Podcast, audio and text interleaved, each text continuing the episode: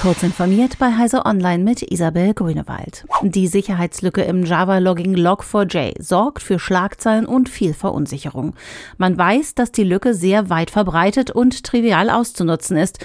Doch es ist noch längst nicht klar, was alles konkret betroffen ist und wie man sich jetzt am besten schützen kann. Die gute Nachricht ist, dass Endanwender nicht im Fokus stehen. Das Problem betrifft vorrangig die Betreiber von Diensten und IT-Infrastruktur. Aber auch Endanwender könnte es etwa durch anfällige IoT-Gerätschaften erwischen.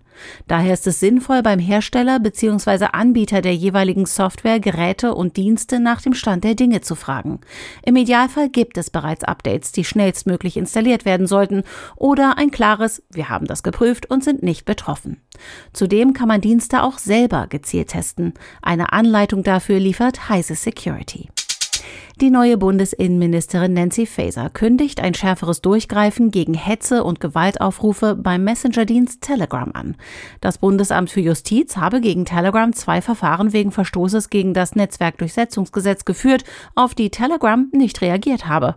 Das wird diese Bundesregierung so nicht hinnehmen, sagte Faeser. Derzeit würden Messenger-Dienste vom Netzwerkdurchsetzungsgesetz nicht erfasst, soweit sie zur Individualkommunikation bestimmt seien. Mit Telegram könne man inzwischen aber Nachrichten in öffentliche Gruppen mit bis zu 200.000 Mitgliedern schreiben. Das bedeutet, dass offensichtlich strafbare Inhalte innerhalb von 24 Stunden gelöscht werden müssen, rechtswidrige Inhalte innerhalb von sieben Tagen, so die SPD-Politikerin. Nachdem durch einen Tornado im US-Bundesstaat Illinois ein Amazon-Verteilerzentrum teilweise zerstört wurde und mindestens sechs Menschen ums Leben gekommen sind, wächst die Kritik an dem US-Online-Händler. So prangern mehrere Angestellte gegenüber Bloomberg an, dass Amazon es ihnen untersagt hatte, ihre Mobiltelefone mit an den Arbeitsplatz zu nehmen. Ohne die Geräte könnten sie jedoch keine Warnungen empfangen und im Notfall nicht um Hilfe rufen.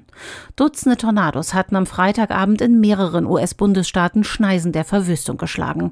Am schlimmsten getroffen wurde Kentucky, wo mehr als 100 Todesopfer befürchtet werden. Diese und weitere aktuelle Nachrichten finden Sie ausführlich auf heise.de. Werbung. Kurz informiert wird diese Woche präsentiert von Server Hero, den Experten für Server, Storage und Netzwerk. Auch zurzeit liefern wir trotz aller Schwierigkeiten zuverlässig und schnell die Hardware für euer Rechenzentrum und beraten euch außerdem zu allen Themen kostenlos. Aktuelle Empfehlung: Die HPE-Modelle mit AMD-CPU wie der brandneue ProLiant DL365 Gen 10 Plus mit bis zu 128 Kernen bei nur einer Höheneinheit. Mehr Infos auf serverhero.de/heise.